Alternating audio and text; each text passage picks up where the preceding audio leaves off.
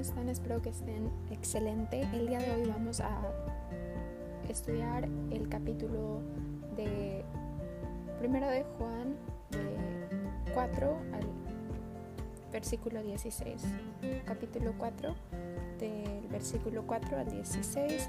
La verdad es que esto lo voy a clasificar en dos partes. Mañana haremos la otra mitad. Ahora solo vamos a hacer hasta el versículo 7. Pero sin más, vamos a orar para empezar a estudiar este capítulo. Hola Señor, gracias por tu amor y misericordia. Te amo y aunque muchas veces no lo demuestro con mis actos, estoy trabajando para mejorar. Ayúdame con la carga, Padre. Ayuda también a aquellos que están pasando por una situación difícil. Ayúdame, por favor, a comprender las lecciones que me quieres enseñar mediante tu palabra.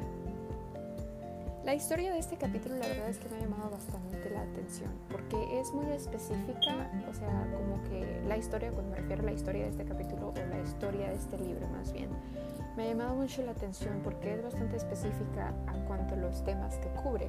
Les voy a leer el, um, como un pequeño resumen que aquí viene en mi Biblia de Primera de Juan.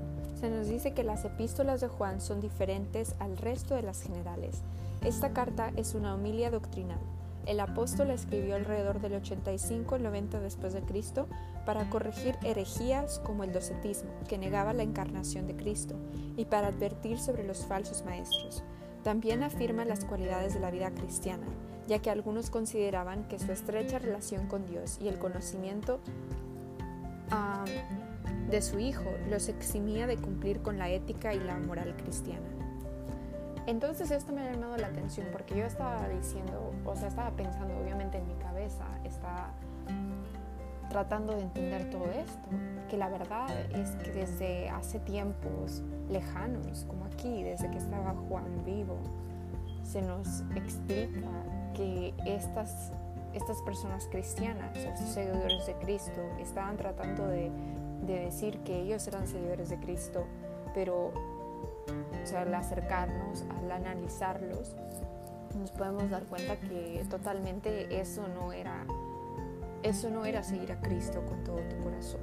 Porque aquí se nos dice que, que pues estas personas pensaban que nada más conocer, y lo digo así entre comillas, conocer al Señor y, y tener una relación estrecha, se nos dice, una relación estrecha con Dios, les daba la seguridad de que por eso, por esta razón, no tenían por qué seguir las reglas cristianas y no andaban en moralidad. Y muchas veces, o sea, ya ahorita que es el, el, siglo XXI, nos podemos dar cuenta que lo seguimos haciendo. ¿Cuántas veces no hemos pensado? Sí, la palabra de Dios nos dice que ah, mientras nos arrepintamos y mientras que le pedimos mientras que le pidamos perdón a Dios, vamos a estar bien. Podemos hacer todas las cosas que nosotros queramos y literalmente hacemos nuestra propia Biblia.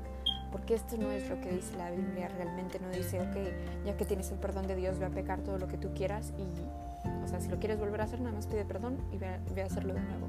No, la Biblia nos habla de un arrepentimiento ah, sincero, un arrepentimiento que tiene el amor sincero como el centro.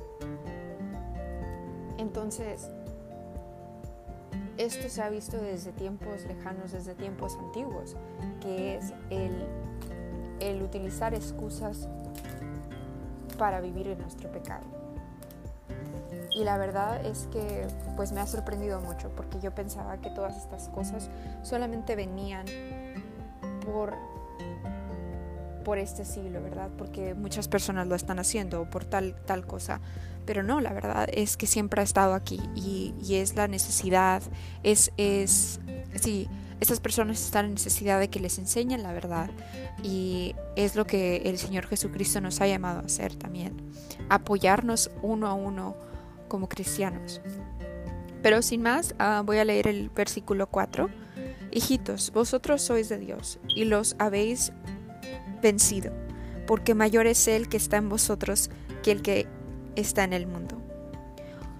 Un consejo que la verdad es que pues yo creo que Dios me ha dado cuando, estaba, ah, cuando he leído la palabra o este versículo, fue odiar todo lo que no es de Dios.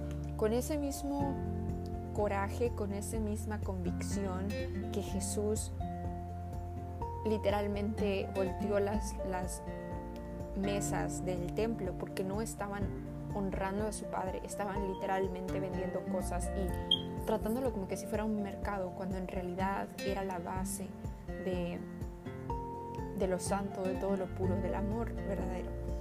Y hay una diferencia entre odiar lo que no es de Dios y odiar a las personas. Y lo que me refiero en esto es que no vas a tratar de hacer excusas por ti mismo. Otra vez aquí volvemos con las excusas. No vas a volver a hacer excusas por ti mismo de que simplemente porque esta persona es un drogadicto o es una drogadicta, lo voy a odiar. No, Dios no nos llama a hacer eso. ¿A poco Dios odió a aquella mujer que decían que era adúltera y le arrojó las piedras? ¿A poco Él dijo, sí saben que tienen razón, es adúltera, vamos a pedrarla? No, Jesús la ayudó. Y es así como quiere que nosotros actuemos frente al pecado. No odiar al pecador, más odiar al pecado. Hay una diferencia muy grande y es nuestro deber como cristianos saber esta diferencia y vivir para esta y vivir ah, aprendiendo esta diferencia día a día. No odies a las personas, más ámalas al nivel que Dios lo hizo. Aun viendo nuestros actos, Jesús aún así nos perdona. Odia al pecado, no al pecador, y ayúdale a llegar a Cristo, a ese pecador. Esa es la gran diferencia entre ser un cristiano y entre ser seguidor del mundo y decir que eres cristiano. Este versículo es, la verdad, hermoso. Jesús nos dice que Él vive en nosotros. Y si Él vive dentro de nosotros, no hay nadie mayor que Él. Él es el alfa y el omega, el principio y el fin. Y qué hermoso, la verdad, que Dios nos dice que, que mientras que Él viva entre nosotros, o sea, que si Él vive en nosotros, no hay nadie, no hay nadie mayor que Él, no hay nadie más poderoso que Él. Es algo que tenemos que recordarnos igual cada día de nuestras vidas. Porque muchas veces pensamos, no es que la preocupación o es que el miedo o, ah, el pecado es mayor que yo y no puedo con él. Tal vez tú no puedas, nunca vas a tener las fuerzas por ti mismo para seguir adelante. Pero es por eso que Dios dice que Él es mayor, que mientras que Él viva en nosotros, uno somos con Él. En el versículo 5 se nos dice, Él ellos, perdón, ellos son del mundo, por eso hablan del mundo, y el mundo los oye. Muchas veces nos preguntamos por qué somos ignorados o el hazme reír de otros. Eso es porque nosotros no somos de este mundo. Este mundo, por más que tratemos, nunca nos querrá. Y, o sea, entre más, yo creo, entre yo, la verdad, pues en varias ocasiones he tratado de ser como las personas me piden, ¿verdad? O sea, actuar de una manera que a las personas les agrade, para agradarles más a ellas y para tener más amigos. Pero la verdad es que eso es insensato al nivel 100, porque simplemente si tienes contenta a una persona no vas a tener contenta a la otra. Si tienes contenta a un grupo no vas a tener contento al otro. Y es, la verdad, muy difícil y muy, muy cansado estar tratando de adivinar lo que quiere cada persona y transformarte en esa versión para esa persona que al final tratas, o sea, estás en tu cuarto, vas a tu cuarto y te preguntas a ti mismo, o sea, ¿qué soy? ¿Quién soy? La verdad, tengo tantas versiones de mí que ya ni sé quién soy. Pero Jesús nos dice aquí que nunca vamos a ser amados por el mundo porque no somos del mundo. Entonces, no vale la pena gastar nuestra energía en cosas que, no van a durar, que son temporales.